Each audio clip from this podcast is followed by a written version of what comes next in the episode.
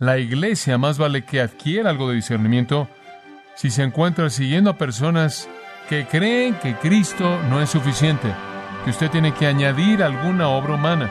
Están condenando sus propias almas.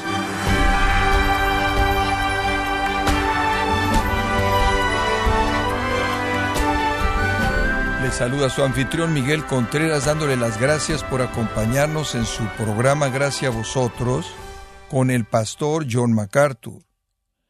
Ningún agricultor mira hacia atrás cuando intenta arar una hilera recta. Para arar y cosechar correctamente se debe ver hacia adelante, concentrándose en lo que está por venir. Y cuando se trata de la vida cristiana, ¿cómo hace el creyente para fijar sus ojos en el futuro? Hoy, John MacArthur identifica el premio en el que el cristiano debe fijar sus ojos, que le ayudará a mantenerse en línea recta en el campo que le aportará crecimiento espiritual, en la serie Prosiguiendo hacia el premio, aquí en gracia a vosotros. Abramos nuestras Biblias entonces en Filipenses capítulo 3. Filipenses capítulo 3. Y continuamos nuestra mirada a este tema maravilloso de buscar el premio. Usted sabe a partir de este texto en particular que el corazón de la sección se encuentra en el versículo 14. Pablo dice, prosigo a la meta, al premio del supremo llamamiento de Dios en Cristo Jesús. Pablo dice, busco el premio. Prosigo a la meta. Hemos señalado a lo largo de este texto que el premio y la meta son lo mismo, es ser como Jesucristo. Ese fue el enfoque singular de la vida de Pablo. De regreso en el versículo 8, él dice, estimo todas las cosas como pérdida, tengo una gran búsqueda, conocer a Cristo Jesús mi Señor. Él dice ahí en el versículo 13, una cosa hago, y esa una cosa es olvidar las otras cosas, prosiguiendo hacia la meta. Entonces él tenía un enfoque en la vida de conocer a Jesucristo tan bien, tan profundamente, de manera tan rica, que él se estaba volviendo como Cristo. Esa es la meta de la vida de todo cristiano. Ahora, amados, permítanme recordarles que en todo el caos, la confusión y toda la multiplicidad de opciones y complejidad del cristianismo contemporáneo, Toda nuestra experiencia cristiana puede ser reducido a esta gran verdad. La meta de mi vida es ser como Cristo. Todo lo demás se desprende de eso. Todo mi servicio, todas mis relaciones, toda mi adoración, todo se desprende de ser como Cristo.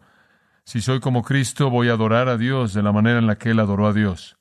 Si soy como Cristo, voy a servir a Dios de la manera en la que Él sirvió a Dios. Si soy como Cristo, voy a relacionarme con la gente en el amor en el que Él se relacionó con la gente. En otras palabras, el enfoque simple de mi vida es ser como Cristo.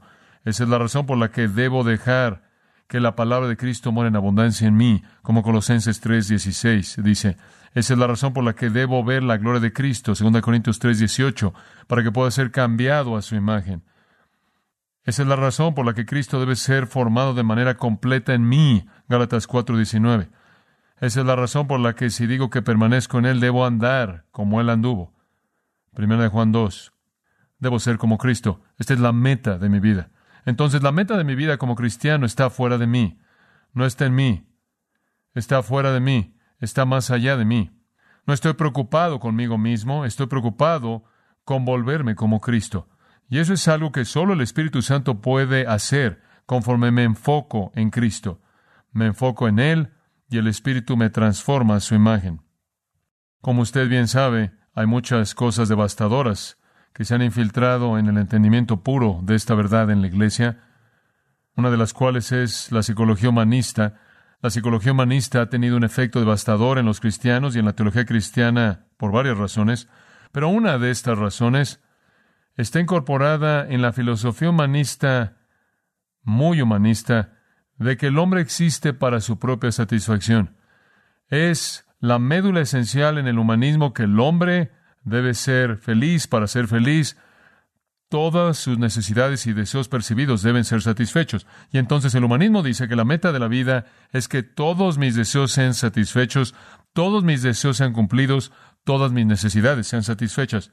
El hombre será feliz, dicen los psicólogos, el hombre estará contento, el hombre estará satisfecho cuando sus deseos estén satisfechos, cuando sus anhelos estén satisfechos, cuando sus necesidades estén satisfechas, cuando él esté satisfecho.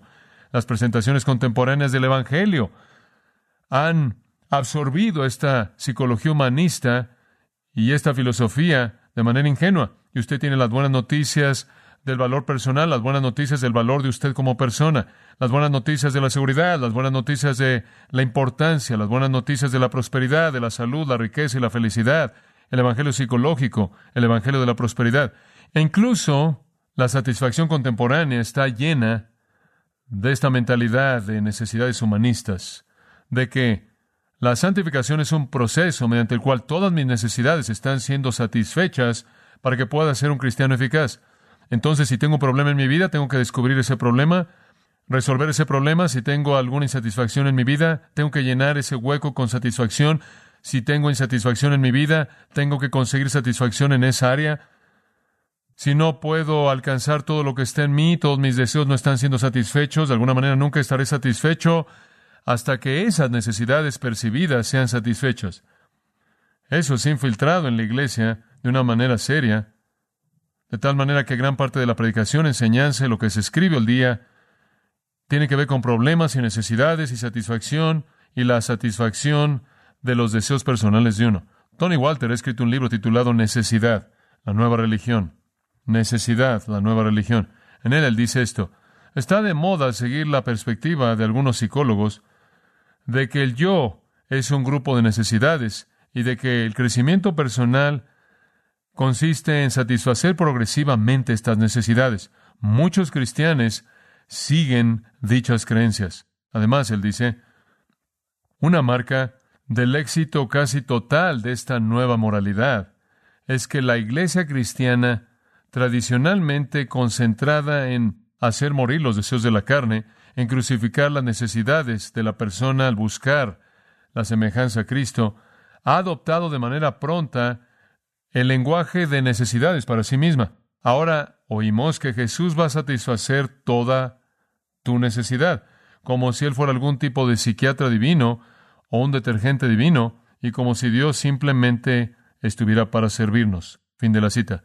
Ahora este tipo de mentalidad de necesidad lleva a una teología centrada en el hombre, una salvación centrada en el hombre, y a una santificación centrada en el hombre, de tal manera que la meta de la vida cristiana se ha vuelto para muchos cristianos que mis necesidades sean satisfechas, que esté satisfecho, que sea feliz, que tenga una buena imagen de mí mismo, un estándar elevado de la dignidad personal, etcétera, etcétera, resolviendo todos mis conflictos, eliminando todos mis problemas y estoy enfocado en eso. La satisfacción de mi necesidad percibida es la meta de mi salvación y la meta de mi santificación. Eso no es verdad.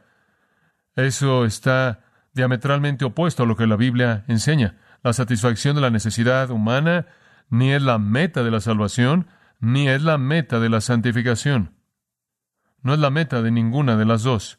La meta de la salvación es que usted se ha conformado a la imagen del Hijo de Dios. De esta manera esa es la meta de la santificación. La meta de mi vida no es asegurarme de que esté satisfecho, sino asegurarme de que Dios esté satisfecho. Esa es la meta de mi vida. Pero como puede ver, la psicología de necesidades humanistas se ha vuelto una teología de necesidades cuasi cristiana, y entonces usted tiene una santificación centrada en el hombre en lugar de una santificación centrada en Cristo. El hombre se vuelve lo más importante en lugar de Cristo. Este es un cambio serio. Lo único que necesita hacer es regresar al pasado, por ejemplo, alguien como A.W. Tossier, quien simplemente dijo, la fe ve hacia afuera en lugar de mirar hacia adentro y la vida entera se alinea. Fin de la cita. La fe busca hacia afuera en lugar de buscar hacia adentro y la vida entera se alinea. La santificación cristiana es la búsqueda de algo afuera de mí, no algo adentro de mí. Es la búsqueda de la semejanza a Cristo. No es cuestión de evaluarme a mí, es cuestión de conocerlo a Él profundamente. Y entre más lo conozco y entre más me enfoco en Él, y entre más estoy en comunión con Él, el Espíritu me hace más como Él. Entre más me enfoco en mí mismo, más distraído estoy del camino apropiado. Ahora, en la vida cristiana estamos prosiguiendo hacia una meta. La meta no es la satisfacción de mis propias necesidades. La meta no es la satisfacción de mi propio deseo para una mayor importancia. Esa no es la meta de mi vida. La meta de mi vida es ser como Cristo. Ahora permítanme abordar esto desde otro ángulo también. Nunca he conocido una persona exitosa, una persona eficaz, una persona de impacto en ninguna esfera en el mundo que no se ha comprometido con alcanzar metas. La gente que impacta al mundo son buscadores, son ganadores, son competidores. ¿Saben lo que es? Y escuche esto, ignorar la comodidad personal para alcanzar una meta fuera de sí mismos. Hacen sacrificios increíbles por las razones equivocadas para alcanzar las metas equivocadas. Pero la gente que impacta a la sociedad, la gente que afecta la sociedad, la gente que deja una huella en la sociedad, no es el tipo de personas cuyas vidas están consumidas con asegurarse de que sus propias necesidades están satisfechas, incluso desde un punto de vista humano, por no decir nada, desde un punto de vista espiritual. No obstante, aquellos que están en la dimensión espiritual, que dejan un impacto, son competidores, ganadores por igual. No creo que la gente realmente entienda eso. He leído suficientes biografías de cristianos famosos, he oído suficientes mensajes y clases, he leído suficientes artículos, he visitado suficientes lugares en el mundo para ver las memorias de líderes cristianos famosos para saber esto. No hay escritos escondidos acerca de una vida de impacto es el resultado directo de un esfuerzo máximo por alcanzar una meta espiritual y en el proceso ignorar su propia situación personal. Es sorprendente lo que los grandes predicadores, los grandes teólogos y los grandes misioneros han sufrido en el proceso de alcanzar una meta espiritual. Y todos tienen una cosa en común.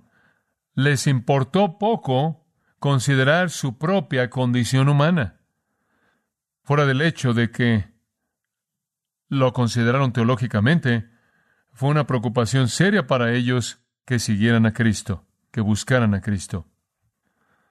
No hay secretos. Las vidas eficaces le pertenecen a personas que buscan metas que están afuera de sí mismos y las buscan casi de manera ciega. Lo mismo es verdad espiritualmente. La gente que deja un impacto en la iglesia y en el mundo son aquellos que tienen una meta espiritual en la que están enfocados, esa meta es ser como Jesucristo, buscan eso sin pensar mucho en las condiciones de su propia vida humana. Ese es Pablo, ese es Pablo. Él dice, no estoy interesado en nada más. Versículo 8. Considero todo lo demás una pérdida.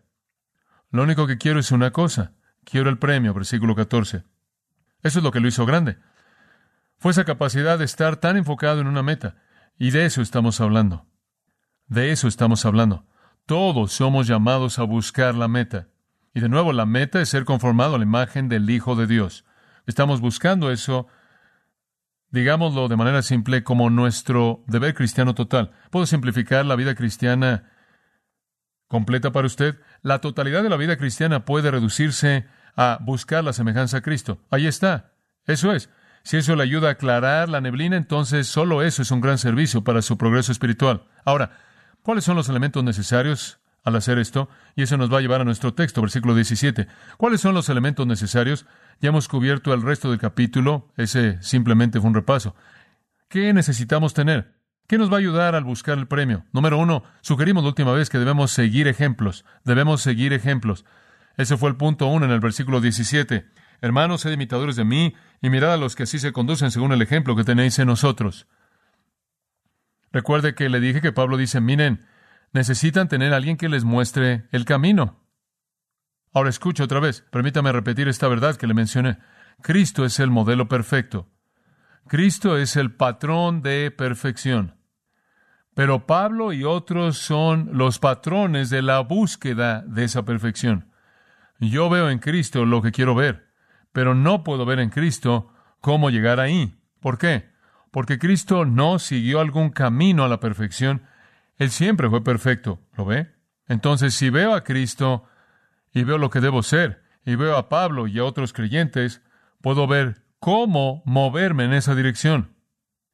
Conforme veo a aquellos que pueden enfrentar la tentación y el pecado en la búsqueda del premio. Entonces Pablo dice, necesitan un ejemplo, necesitan alguien a quien seguir, necesitan a un modelo. Entonces síganme a mí y a aquellos que caminan conforme al patrón que han visto en nosotros. En otras palabras, busquen algunos modelos y síganlos. Ahora estamos en el corazón del discipulado. En eso consistimos. Necesitamos un patrón humano que seguir. Amados, aquí está la esencia del asunto del liderazgo de la iglesia. ¿Qué es el liderazgo de la iglesia? Se lo digo de manera simple lo que es. No es simplemente hablar la palabra y predicar la palabra, es ser el modelo que la gente puede seguir en la búsqueda de la semejanza a Cristo. Ese es el alto llamado. Ese es el alto llamado. Esa es la razón por la que el liderazgo en la iglesia es tenido en tan alta estima en la Escritura y esa es la razón por la que la vida de una persona tiene que ser irreprensible. Porque esa persona es el patrón de buscar la semejanza a Cristo que la gente se le pide que siga. Y después lo siguen a él y otros lo siguen a ellos y otros lo siguen a ellos y así es como la iglesia funciona. Esa es la razón por la que cuando una persona deja de ser el patrón, no es suficiente aún ser el predicador, porque ahora ha dividido eso por la mitad y ahora tiene un predicador que no es un patrón y lo único que tiene son palabras, pero nada es demostrado. Entonces, Pablo dice, miren, en esta búsqueda del premio, sigan los ejemplos apropiados. Encuentren esos pastores y líderes piadosos que son irreprensibles, cuyas vidas son ejemplares, que están caminando por el camino que un creyente debe caminar, que están siendo obedientes, no son perfectos, pero la dirección de su vida es la correcta, están buscando el premio y síganlos. Ahora, voltee eso, hay un lado negativo. Eso nos lleva al punto dos. No solo debemos seguir ejemplos, sino dos, debemos huir de enemigos. Debemos huir de enemigos. Pablo siempre está preocupado por esto. Ve el versículo 18.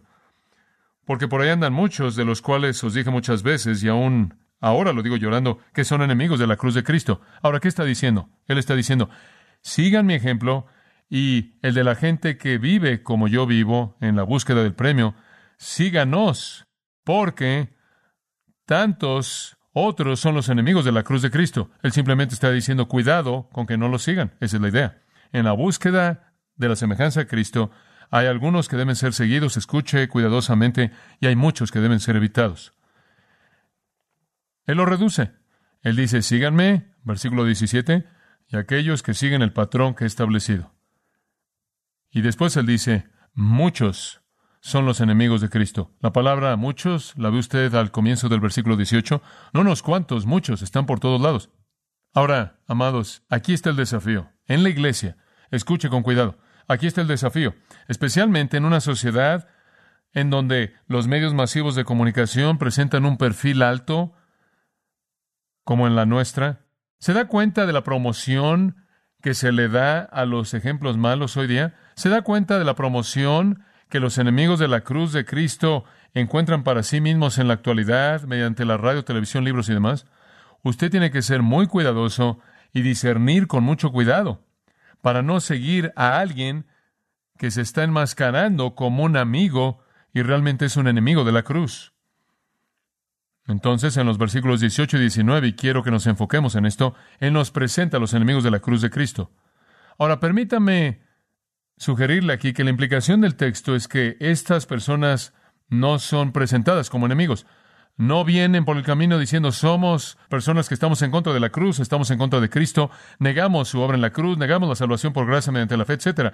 No hacen eso, no son sutiles. Cualquier persona que hace eso no es una amenaza, ¿verdad? Ese tipo de persona usted la puede identificar inmediatamente. Alguien que niega a Cristo, niega la obra de Cristo en la cruz, no es lo suficientemente sutil para amenazar a la iglesia. Pero estas personas que dicen que son los amigos de Cristo y la cruz de Cristo, que promueven a Cristo, que se identifican con Cristo, cuyos nombres están ahí en la lista de la iglesia, que quieren liderazgo espiritual, pero son los enemigos de la cruz de Cristo, son muy sutiles.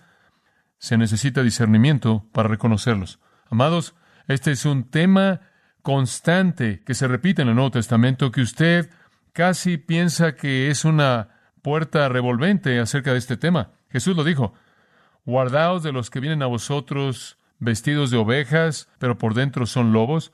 Más adelante, en Mateo 23, Él los volvió a describir. Él estaba preocupado por los falsos maestros, los falsos líderes, los anticristos en el capítulo 24. Usted lo encuentra a lo largo del libro de los Hechos, el falso en contra del verdadero, los Simón Magos, los Elimas, los hechiceros, sean quienes sean, los falsos afirmando en el nombre de Dios echar fuera demonios más adelante en el libro de los Hechos.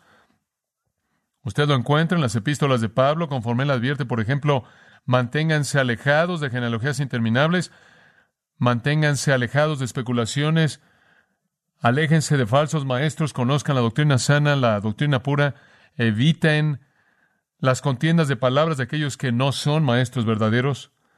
Pedro les da una epístola entera en 2 de Pedro para desenmascarar a los falsos maestros. Judas está preocupado por eso, Juan está preocupado por ello en sus tres epístolas está a lo largo de la Escritura. Debemos tener cuidado de los enemigos que se enmascaran como amigos. Esa es la idea aquí. Él tiene que decirle a los filipenses que son enemigos de la cruz de Cristo porque son muy sutiles. Y francamente, la iglesia carece de discernimiento.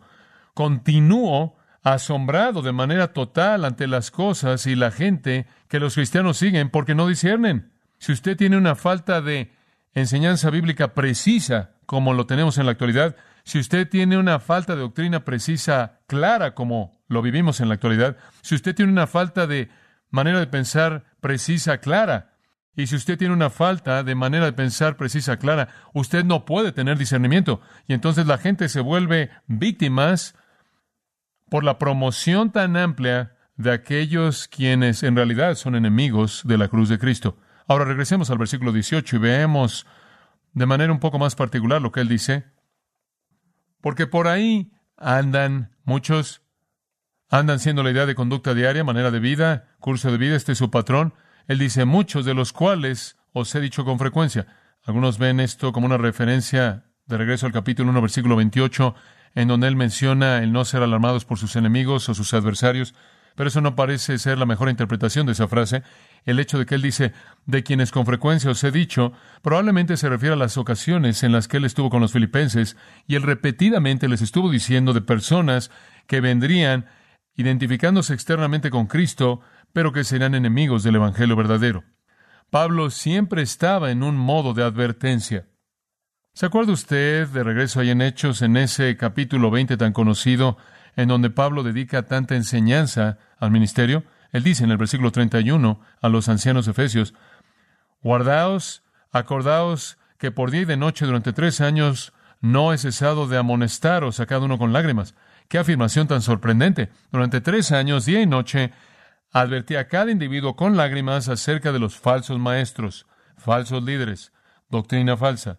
Y después él dice, lo único que puedo hacer es encomendarlos a la palabra a su palabra, la cual tiene poder para sobreedificaros. Ustedes son protegidos por la palabra. Si no conoce la palabra, usted no es protegido. Entonces Pablo estaba muy preocupado incluso con los filipenses porque entendieran la amenaza de los falsos maestros. Él dice, con frecuencia les dije y ahora, tiempo presente, les digo, incluso llorando. Por cierto, esa es la única ocasión en el Nuevo Testamento cuando Pablo, de hecho, dice que él en el presente está llorando. En Romanos, él ha hablado acerca de tener tristeza y pesadumbre continua de corazón por la condición perdida de Israel. Y en Hechos 20, como acabo de leer, él dijo, les advertí de noche y de día con lágrimas, pero esta es la única ocasión en la que él dice, conforme escribo, lloro, lloro, su corazón está quebrantado. Él está triste por la condición perdida de la gente, él está triste por la infiltración de los falsos maestros que se metieron a la iglesia y trajeron vituperio sobre el nombre de Cristo y desviaron a la gente. Y aquí él está literalmente llorando conforme reconoce que van a infiltrarse a Filipos y van a tratar de destruir la iglesia. Él está quebrantado de corazón. Él dice, ahora les digo incluso llorando. Este es un hombre apasionado. Este es un hombre con un corazón tierno. Este es un hombre con sentimientos ricos. Él amaba de manera genuina. Él se dolía por los perdidos. Dice usted, ¿por qué está llorando? ¿Por qué está llorando?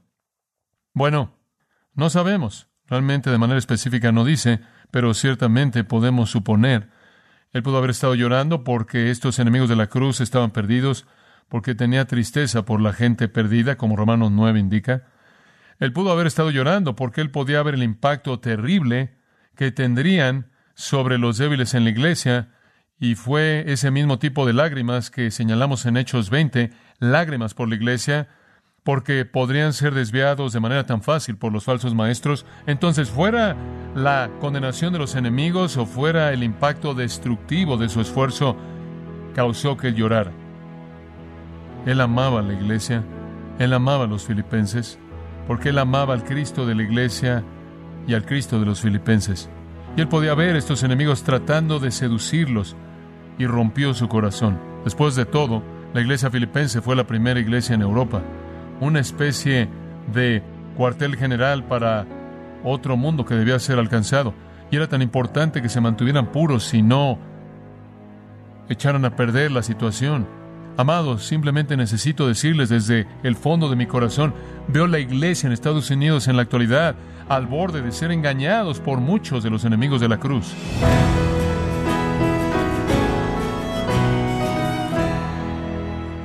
MacArthur nos ha mostrado que el premio por el que el cristiano necesita sacrificarse hasta agonizar si es necesario es ser o buscar ser semejante a Cristo. Estamos en la serie prosiguiendo hacia el premio, aquí en gracia a vosotros.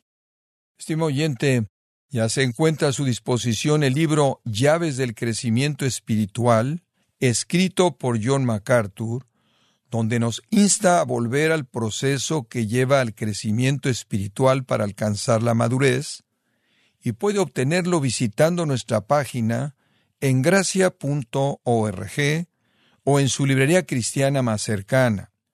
Y le recuerdo que puede descargar todos los sermones de esta serie prosiguiendo hacia el premio, así como todos aquellos que ha escuchado en días, semanas o meses anteriores y que tenga presente que puede leer artículos relevantes en nuestro blog, ambos en gracia.org. Si tiene alguna pregunta o desea conocer más de nuestro ministerio, como son todos los libros del pastor John MacArthur en español, o los sermones en CD, que también usted puede adquirir, escríbanos y por favor mencione la estación de radio por medio de la cual usted nos escucha en gracia a vosotros. Es importante conocer no solo el país y ciudad de donde usted nos escucha, sino también la radio. Para quienes contactan nuestro ministerio por primera vez, pueden solicitar una copia del mensaje de promoción sin costo alguno, un mensaje por oyente únicamente. Si usted vive en los Estados Unidos o Puerto Rico, escríbanos a Gracia Vosotros, P.O. Box 4000, Panorama City, California 91412. O puede escribirnos a través del siguiente correo electrónico radio arroba Bueno, en nombre de John MacArthur y el personal de este organismo, queremos darle las gracias por su tiempo y sintonía y queremos pedirle que no deje de orar por este ministerio, como también por la estación de radio por la cual usted nos escucha de lunes a viernes. Este es su amigo Miguel Contreras, invitándole a sintonizar nuestra próxima edición para que juntos continuemos desatando la verdad de Dios un versículo a la vez. No se lo pierda, aquí en Gracia Vosotros.